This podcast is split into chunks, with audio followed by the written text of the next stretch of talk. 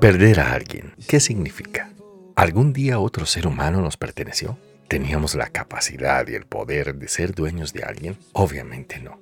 Se rompen relaciones, vínculos, se acaban sentimientos, se provoca daño a veces irreparable y un día la forma en que esa persona hace parte de nuestra vida cambia, migra, a veces evoluciona. El corazón siente un vacío que duele, cree estar incompleto.